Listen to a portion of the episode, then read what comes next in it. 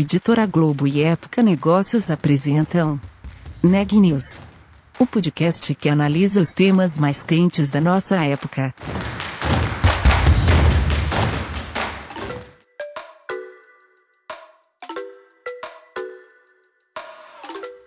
Olá pessoal, tá começando mais um Neg News, nosso podcast com uma cobertura especial da pandemia do novo coronavírus. Hoje eu tô aqui com a Ana Carolina Nunes para conversar sobre os impactos da pandemia no mercado imobiliário. Ana, conta melhor pra gente. Eu conversei com o Guilherme Savaia, ele é diretor de transformação digital na Cirela, uma empresa que, fazendo parte do grupo de serviços essenciais, no caso da construção civil, não precisou interromper totalmente as atividades durante a pandemia, mas com 43 áreas na empresa, de alguma forma eles tiveram que adaptar os negócios, seja com a equipe de inovação ou com a equipe de vendas. E o Guilherme destacou que essa área de inovação na construção civil é um terreno fértil, aqui um trocadilho intencional já que há um longo processo dentro dos projetos imobiliários, que vão desde a compra de um terreno até a venda de um imóvel. Ele até explicou que esse processo todo pode levar oito anos. E o que me chamou a atenção foi que ele falou que ainda há uma grande necessidade dentro desse setor de decisões baseadas em dados e que não há muitas construtecs ou proptechs, que são as startups do setor de construção e do setor imobiliário, trabalhando com dados dedicados a esse setor. Ele deu um exemplo de como os dados podem impactar no sucesso de um projeto e, consequentemente, nos negócios da empresa. Confira na entrevista. Guilherme, olá. É, falando então em pandemia e inovação, em que momento da empresa, né, dentro desse assunto inovação, a, a pandemia atingiu vocês e quais eram os planos da empresa naquele momento, lá atrás, no começo do ano? Tudo bem, Carol. Eu vou começar respondendo, voltando um pouquinho no tempo, porque a pandemia atingiu a gente num momento muito específico do tema inovação na Cirela e acho que vale a pena dar um pouco de background. Eu posso voltar muito no tempo e contar que a Cirela, na verdade, sempre inovou, é uma empresa de 58 anos e que sempre foi muito novidadeira. O seu Eli, que é o nosso fundador, sempre gostou muito de ver o que estava acontecendo no mercado, identificar novas oportunidades de negócio, trazer tendências de fora do Brasil. Ele sempre viajou muito para trazer tendências para cá e trouxe e implementou então, quando a gente começou a estruturar essa área de inovação, lá por final de 2017, começo de 2018, a gente foi resgatar nossas origens, né? E percebeu que, que a gente sempre teve essa veia de inovação muito forte. Tem várias coisas no mercado imobiliário que a Cirela que puxou o, o trem, né? A gente que começou a fazer, fomos os primeiros. E, mas aí, com o IPO em 2005, a gente começou a comprar uma série de terrenos e repetir um processo que dava muito certo, porque na verdade quando você faz IPO é meio que isso que é esperado da empresa, né? Repitam muitas vezes o que vocês já fazem bem. E aí a inovação fica um pouco para trás. Então, depois, né, passando um pouco para frente aí o relógio, chegando em 2015, 16, 17, veio a crise. Com a crise, você repensa muita coisa, você começa a talvez arriscar um pouco mais. A gente, né, Cirela também, isso é uma outra, um outro traço da empresa. Nós sempre crescemos na crise, nós sempre nos desenvolvemos na crise, sempre usamos as crises para como um aprendizado para nos desenvolver. Isso é verdade, não é balela, conversa de bar.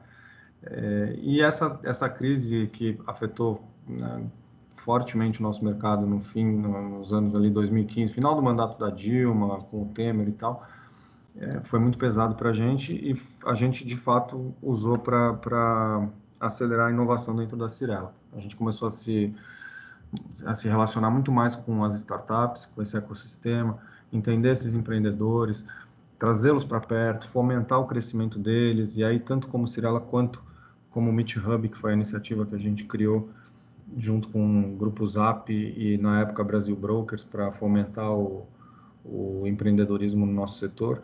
Então, tudo isso já vinha acontecendo. Aí, a gente estruturou a área de inovação e começou a trazer isso mais fortemente para a cultura da empresa. Porque se a cultura não é modificada, se a cultura não é, se a empresa não deixa claro o caminho que ela quer seguir nesse sentido e não prepara as pessoas para isso e não dá uma, um curso de alfabetização para as pessoas, né, no que é inovação, quais são esses conceitos, o que, que muda na vida, é, não adianta Então a gente percebeu isso rapidamente e a gente começou a trazer isso mais forte para a empresa. E foram anos muito legais, 2018, 2019, foram dois anos que a gente tratou muito esse tema junto com o nosso time, através de palestras, workshops, pondo a mão na massa, e as pessoas começaram a ficar fluentes nesse vocabulário da inovação e, e nas competências também. Então, elas sabem o que é fazer um protótipo para testar antes de, né, para colocar a mão e entender se aquilo para de pé. Elas sabem o que é fazer de forma lean. Elas sabem o que é um MVP, é, mínimo produto viável, né? Então, tudo isso entrou no nosso vocabulário, virou um pouco do jeito de ser da Cirela que não era. Então as pessoas passaram a entender que além de fazer muito bem o job description delas, né, aquilo, aquilo para o qual elas foram contratadas, elas também precisam ficar de olho nas novidades, elas precisam questionar o modelo para entender se, se faz sentido continuar fazendo aquilo por muito tempo. Então todo todo mundo já já tá, todo mundo que eu digo não é 100% dos funcionários, mas um bom uma, uma boa parte do time já estava versado nesse nessa matéria. E aí veio a pandemia. E a pandemia foi um grande desafio. Mais uma crise para a gente, né? A gente já está. Qualquer brasileiro é craque em crise, mas essa foi dura, essa foi pesada. E essa, como toda a crise, ela, e ela teve um fator mais. É, um fator bastante particular, que ela teve data para começar, né? Foi uma coisa meio maluca. As crises geralmente elas vêm chegando devagarzinho. Essa não, foi do dia para a noite. E do dia para a noite a gente teve que tomar ações em cima dela e tomamos. O que, que foi bacana? A gente entendeu que ela ia impor um, uma dificuldade específica para a gente, é, principal, que era o desligamento do mundo físico. A gente depende bastante do mundo físico para vender apartamento, né? A gente tem stand de venda com apartamento decorado, tem quiosque nos shoppings, tem o corretor abordando os clientes e o cliente recebendo esse corretor na sua casa, no seu escritório. Então, essas interações todas são super importantes para uma venda de um imóvel, porque é uma venda longa, eh, é uma decisão difícil de ser tomada, que a pessoa precisa estar muito bem amparada em dados, informações, e os contatos físicos sempre ajudaram bastante. O stand de vendas ajuda muito. Aí a gente voltou para casa e falou: e agora? Voltou para casa literalmente, né? Cada um para suas casas, ligados numa plataforma online e falou: e agora? Como é que a gente, como é que a gente atua? Como é que a gente vende sem o mundo físico lá fora? E isso gerou um projeto chamado Cirela Digital 100 dias. A gente entendeu que era um projeto que deveria durar 100 dias e que nesses 100 dias a gente deveria fazer o desenho da jornada dos consumidores, eh, compradores de apartamento, com duas lentes. Uma lente é a do mundo normal e a outra lente é a do mundo Covid. E entender as diferenças entre elas. Depois de, de desenhar essas duas jornadas, a gente pensou o seguinte: vai ficar muito claro o que, que mudou do mundo normal para o mundo Covid no nosso mercado, no nosso negócio, e o, aonde a gente precisa atuar. Né? Como é que a gente torna essa jornada muito mais digital e permite que essa pessoa consiga caminhar pela jornada de comprar um apartamento sem precisar do mundo físico. E aí foi isso que a gente fez e foi super interessante, foi muito legal. Juntamos mais de 40 líderes da empresa em reuniões usando a plataforma Miro, que é aquela de post-it virtual. Fizemos com design thinking, tudo dentro de casa, não contratamos nenhuma consultoria para isso. Desenhamos essas jornadas e disso saíram 41 projetos é, e novos produtos digitais para incrementar a nossa, a nossa jornada de compra. Então, foi um projeto bastante focado. É, é importante você também fazer um recorte do que você quer atacar. Não adianta você querer atacar a empresa inteira. A, a Cirela tem mais de 43 áreas, né? Então, a gente entendeu que não adiantava a gente atacar todas. Vamos focar nesse momento no que onde o calo aperta mais, que é o processo de compra. Então, do despertar do interesse de um cliente até a assinatura do contrato. E esse foi o escopo do projeto e só nesse, nesse recorte saíram 41 projetos digitais que estão indo para a rua dia após dia, é, frutos desse trabalho. Pois é, Guilherme, eu até ia é, te perguntar em relação a essa adaptação ao modelo de negócios, você falou justamente, né, que é um tipo de negócio que demanda a presença, né, o físico, e a gente viu que muitas construtoras começaram a lançar, é, fazer lançamentos online, lançamentos virtuais, né, e antes de, de, detalhar um pouco como foi essa, essa mudança nesse modelo de negócios, é, como é que foi o impacto, então, de todo esse trabalho que você falou que foi feito de cultura de inovação dentro da empresa, né, é, quais foram os desafios na hora de fazer esse trabalho de, de cultura da empresa? Como você disse, o pessoal está mais fluente em inovação dentro da empresa, e como é que isso impactou no momento de ter que fazer essa mudança aí, que foi também do, do dia para a noite? Olha, eu vou te dizer que a, a dificuldade de, de fazer esse trabalho de cultura na empresa, ela foi muito mais braçal do que ideológica a gente conhece algumas empresas, a gente conversou muito, né? A Cirela é muito desse perfil de quando vai fazer uma coisa nova, conversa com todo mundo que achar pela frente, faz benchmarking com outros setores e tal. E a gente conheceu muita gente que, que relatou uma dificuldade de conseguir trazer as pessoas para o movimento, que tinha muita resistência à mudança, que é natural do ser humano.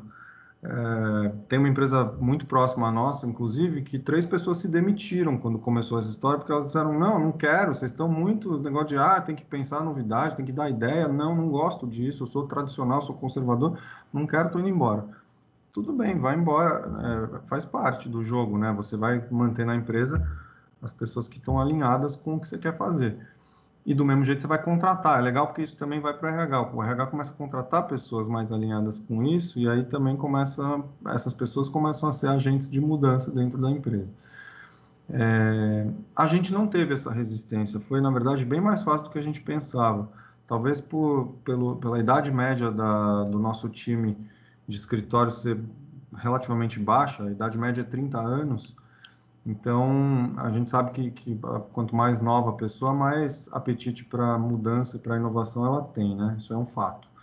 E então não teve esse trabalho. O trabalho foi pelo número de pessoas realmente ser grande, o número de processos ser grande, e a gente precisou juntar muita gente em muitas palestras é, e realmente passar os conceitos. A gente gosta de passar os conceitos no detalhe, com calma, garantir que foi que as pessoas fixaram o aprendizado. Isso foi muito bom, realmente, Carol, porque chega num momento como esse, como você falou, muita empresa fala, ah, vou fazer um lançamento online. Ela falou da boca para fora, não estou falando mal de concorrente, mas estou constatando que a gente né, navega muito no mercado, como eu falei, a gente conversa com todo mundo, a gente é, liga, faz benchmarking, tem grupos, e muitas empresas falam, cara, precisamos fazer um lançamento online porque não tem outra opção e falaram, bom, então tá bom, esse lançamento vai ser online. Mas ninguém lá dentro sabe o que fazer numa situação dessa, sabe? Mas como assim? Cadê o cliente? Está sentado na mesa? Como é que eu rodo o contrato? Cadê o RG dele? Não, não tem mais nada disso. Se você faz uma coisa com um pouco mais de calma, como foi feito, e a gente deu sorte também, né? Porque a gente veio fazendo esse trabalho e de repente veio uma pandemia e a gente estava mais blindado do que os outros para essa pandemia, porque a gente já estava fazendo isso antes, sem saber que viria uma pandemia. Mas, então, assim, respondendo sua pergunta, a gente não teve uma resistência muito grande, mas teve um trabalho grande. A gente trouxe dois consultores, o Marcelo Nakagawa, que é um professor do INSPER, um cara super respeitado no, nesse meio, e o Cássio Espina, eles são sócios. O Cássio Espina é da Anjos do Brasil, e eles dois juntos ajudaram a gente a estruturar principalmente essa parte de cultura. E aí teve uma coisa legal que foi chamar as pessoas para serem protagonistas a gente abriu um concurso de ideias para que elas dessem ideias com base nas dores que a empresa manifestou. Né? Porque você precisa dar uma direcionada. Então a gente disse: olha, a Cirela tem as seguintes dores: tal dor na engenharia, tal dor na, na cobrança, tal dor em vendas, tal dor no jurídico. Quem tem ideia para isso, está aqui uma plataforma. É, subam as suas ideias lá, e a gente vai analisar e se a gente achar que elas param de pé, a gente vai te chamar e vai treinar você para fazer um pitch, depois vai treinar você para fazer um protótipo. Então foi muito mão na massa mesmo, sabe? E as pessoas se engajaram muito, as pessoas ficam super animadas com essa história de dar uma ideia. E tem que ficar mesmo, porque uma ideia ela pode mudar o curso da sua carreira. De repente você é uma pessoa lá da, da cobrança, mas você interage com o jurídico e você dá uma ideia inovadora para mudar um processo do jurídico e de repente aquilo ali daqui a pouco vira um business, sabe? Vira um produto digital, esse produto digital vira um business e daqui a pouco você é o CEO desse business. Então, é... e a gente sempre deixou isso claro, a Cirela ela tem muita flexibilidade para esse tipo de coisa. E isso é uma coisa que a gente está vivenciando na pele agora. A empresa, todas as empresas têm uma dificuldade gerar plano de carreira para os seus funcionários executivos, né? Você tem uma hora que é, fica difícil você prometer para a pessoa que ela vai se desenvolver para outros lados e vai ser promovida, porque já está mais ou menos estável, está todo mundo no cargo que deveria estar. Tá. Então, como é que você promove a Carol, que é super boa e tal? Ah, você começa a abrir outras filiais em outros estados e tal, isso é um jeito. A gente não foi por essa linha, né? Ao contrário, a gente concentrou nossas atuações em São Paulo, Rio e Porto Alegre. Então, como fazer? Agora está super gostoso, porque a gente está abrindo tantos braços de negócio horizontalmente e que são próximos ao nosso core business e complementares ao nosso core business, mas que têm outros desafios e outras características de negócio, e a gente está recrutando gente para ir para esses lugares. Então, você gera um monte de oportunidade de carreira na mesma empresa. Hoje, o cara que vier trabalhar na Cirela, ele pode fazer uma carreira na Cirela, ele pode ir para Cashme, ele pode ir para Moodme, ele pode ir para Fix, ele pode ir para três outras operações novas que a gente vai abrir em breve, vamos te contar, é, de, de business correlatos ao nosso negócio e que acabam criando um portfólio mais diversificado de produto para o nosso cliente final. Então é muito gostoso. Tá? É você pôr fogo nessa história da inovação dentro da empresa, além de gerar um monte de negócios, você gera oportunidades de carreira e você não, não dá muito para saber o que vai ser o futuro, né? Porque é capaz que um desses negócios fique maior que a Cirela um dia. E você comentou já que foi criado esse grupo, né, para ideias e inovações. Foi daí que surgiu o Nextfloor, a plataforma, ou já era algo que estava previsto antes? E como muitos negócios, a pandemia só acelerou algo de alguma novidade de digitalização que já estava nos planos da empresa? Não, o Nextfloor não, não teve ligação nem com o concurso de ideias, nem com a pandemia. Nextfloor foi uma consequência de um trabalho que a gente vinha fazendo com as startups. É, graças a Deus, cada vez mais tem startups que, cujo produto é direcionado para o nosso setor. Isso não era assim. Quando a gente começou a se relacionar com as startups, tem uma, uma, uma empresa chamada Terracota, do Bruno Loreto e do, e do Marcos Anselmo, eles são muito próximos a nós e eles que tocam o Meet Hub hoje. É, e eles fazem um mapa das Construtex e PropTechs, que são as startups né, com a tese voltada para esse setor. E eram muito pouquinhas, há cinco anos eram 100 empresas, 120, posso estar errando um pouco mais para mais, um pouco para menos. Não tinha. É, por que, que um cara não empreende nesse, nesse setor? Porque ele não tem pista para correr, ele não tem fomento, não tem investimento, não tem coaching, não tem aceleração, é, não, não tem alguém que apresente ele para potenciais clientes. E a gente começou a fazer isso. E o último mapa que saiu deles tem 770 startups. Então, cada vez aumenta mais. É muito legal isso, porque é um setor muito carente de inovação, tem muitas dores no meio do processo, né? É um processo muito longo, um processo de oito anos entre a compra do terreno e a entrega do prédio, o período de garantia. Processo muito longo, então abre muita oportunidade para empreender aí no meio dessa história. Mas não tinham muitos, aí começa a ter mais. Aí a gente começa a ficar conhecido como Cirela, porque a gente faz o que a gente está fazendo aqui agora, né? Fala em podcasts, dá entrevistas, conta o que a gente está fazendo. A gente faz muita coisa e a gente conta também, graças a Edelman, que né, tá, tá, voando nessa, nessa estratégia de, de PR nossa. E aí a gente começa a ficar conhecido. Aí a gente começa a ser muito procurado pelas startups. Tá? Todo mundo que tem uma ideia boa e, e começa um negócio no nosso setor quer falar com a Cirela. Aí os caras abordavam a gente pelo LinkedIn, pegavam em evento, passando no corredor. Cara, eu preciso te contar, preciso fazer meu pitch para você e tal, não sei o quê. E a gente gosta de conversar com todo mundo e, e marcava com todo mundo, mas estava um pouco desorganizado. Aí a gente falou: quer saber? Vamos criar um canal direto com a gente, que o cara consiga entrar e, e todo mundo né, é, seja tratado da mesma forma, com, com os mesmos é, com as mesmas oportunidades de, de aparecer para a Cirela, vamos chamar assim, talvez fazer negócio com a gente. E aí nasceu o Next Floor. A gente criou um canal em que os empreendedores entram lá, contam para a gente quem eles são, o que, que eles fazem, o que, que a empresa deles faz, é, em, que, em que estágio eles estão de desenvolvimento, se eles já estão operando, se eles já estão vendendo. E rapidamente esses caras, é, qualquer um que cadastrar uma startup lá, em dois minutos ele já fica muito conhecido por gente muito sênior da Cirela, porque a gente analisa tudo, faz um, um filtro, é óbvio, mas as ideias boas em dois minutos já estão na mesa do comitê de inovação, que participa o Efraim, inclusive, que é o nosso presidente. Então é um canal muito fácil, do jeito que as coisas são com a Cirela. As coisas com a Cirela são fáceis, são é, diretas, sem muita burocracia e com muita sinceridade também. Quando a gente gosta, a gente vai para cima, crava as garras, e quando a gente não gosta, a gente fala para o cara por que, que não gostou e explica e ninguém perde tempo com, com isso. Então, é, esse é o Next Floor, é o nosso principal canal de relacionamento com o ecossistema hoje. E falando em startups, né, das Construtex e PropTechs, é, tem algum campo dentro dessa área de construção e imóveis que você vê que tem mais espaço para inovação? Porque quando a gente fala da área imobiliária, você tem, como você mesmo disse, né, são oito anos, então você tem da construção, incorporação, vendas e depois até de gestão de condomínios, né? Então, tem algum, algum desses é, segmentos que você vê maior potencial ou que está demandando hoje mais é, criações e inovações? Tem muitos com muito potencial, são verdadeiros mundos. Mas se eu puder citar um aqui que eu acredito muito, é o trabalho com dados. O nosso setor é muito carente de dados, as decisões são tomadas com base em feeling em experiência dos executivos, é, o que faz com que quem tem os melhores executivos vá mais longe, né? Isso é um fato.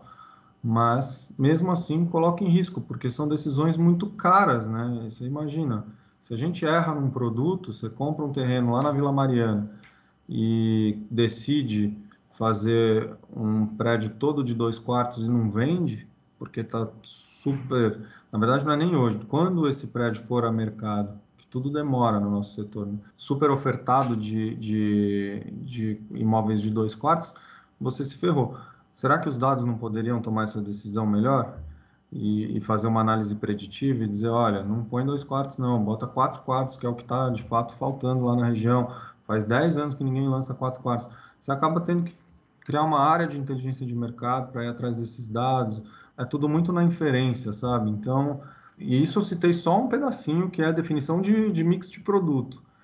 Mas você, os dados auxiliariam na compra do terreno, desde lá de trás, na prospecção de terreno, na compra do terreno, definição do produto, aprovação é, nos órgãos, porque hoje tudo é também um trabalho muito braçal.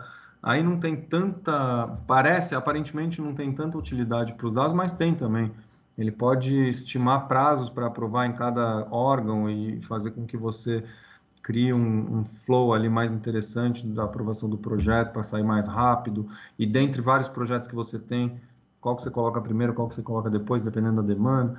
Aí você pode ter uma análise preditiva da velocidade de vendas, do público que você tem que atingir. É, depois, trabalho junto com os clientes, né? Fazer uma análise da tua carteira de clientes que já comprou, como é que você consegue é, atendê-los melhor no pós-venda, o que, que cada um valoriza, o que, que não valoriza, enfim. É um mundo porque é uma, é uma cadeia muito longa mesmo e, e tem muitas oportunidades, mas eu acho que tem pouca gente olhando para dados, eu acho que é aí que está o futuro. Pois é, né? Dados, sempre eles, não tem jeito, sempre né? Sempre eles. Sempre eles e sempre eles com mais blá blá blá do que ações efetivas ainda. Então fica a dica para as startups, né? É isso.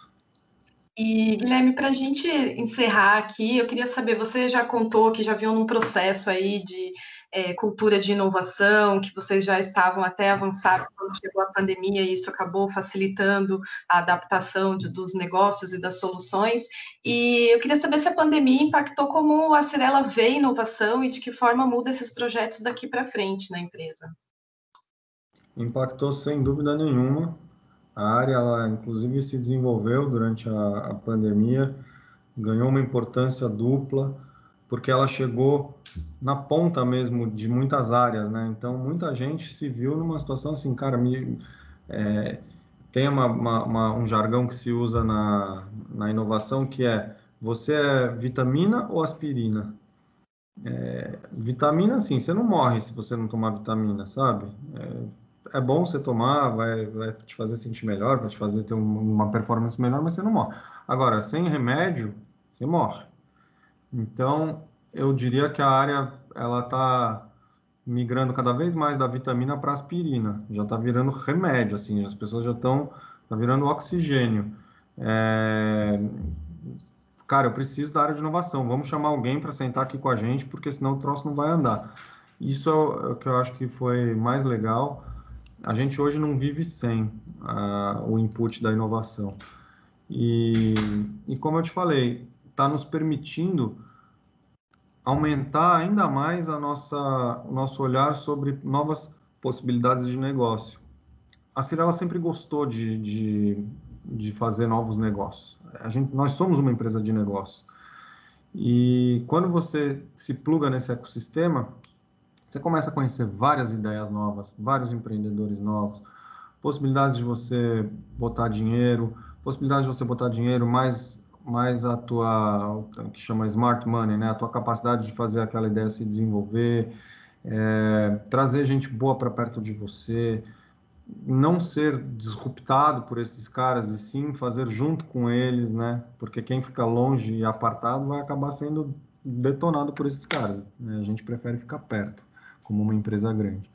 Então, eu acho que a, a pandemia ela deixou muito óbvia essa necessidade e, e, ela acelerou tudo, né? É o que todo mundo fala, a pandemia acelerou o que já ia acontecer. É verdade, ela de fato acelerou, mas acho que ela virou uma chave na cabeça das pessoas da, da velocidade com que as coisas podem acontecer.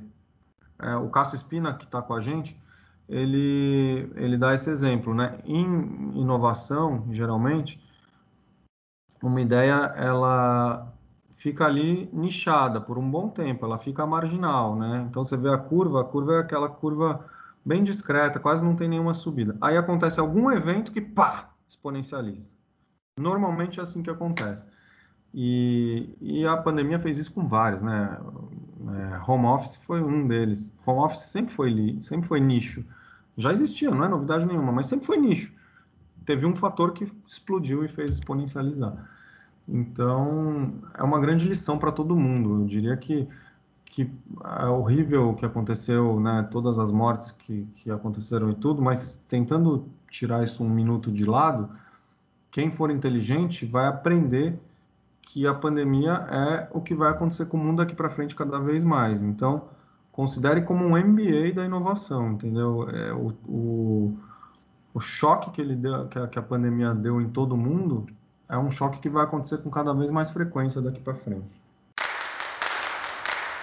Notícias do dia. Acelerar a recuperação da recessão causada pelo coronavírus pode adicionar 9 trilhões de dólares à renda global até 2025, segundo a diretora-gerente do Fundo Monetário Internacional, Kristalina Georgieva. De acordo com ela, isso depende de uma forte cooperação internacional, incluindo as vacinas. Em entrevista, a diretora pediu aos Estados Unidos e à China que mantenham um forte estímulo econômico que possa ajudar a impulsionar a recuperação global. Precisamos de forte cooperação internacional e isso é mais urgente hoje para o desenvolvimento e distribuição de vacinas, acrescentou a diretora. As vendas do comércio recuaram 8,8% na semana do feriado de 12 de outubro em relação ao mesmo período do ano passado, mas tiveram um desempenho melhor que a queda de 10,6% verificada na semana do Dia dos Pais, afirmou nesta quinta-feira a empresa de análise de informações de crédito Serasa Experian. A baixa menor do que a verificada na data comemorativa anterior é positiva, segundo a empresa, pois mostra que a recuperação da economia, mesmo que em ritmo lento, está acontecendo. Segundo o levantamento do consórcio de veículos de imprensa, a partir de dados das secretarias estaduais de saúde, o Brasil tem hoje 5.148.345 casos confirmados de novo coronavírus. O número de óbitos é de 151.971. Por hoje é só, pessoal, e até mais.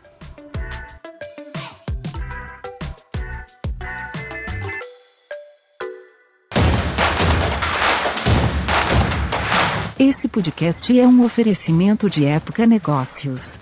Inspiração para inovar. Não deixe de conferir nossos outros podcasts. Presidente Entrevista Presidente.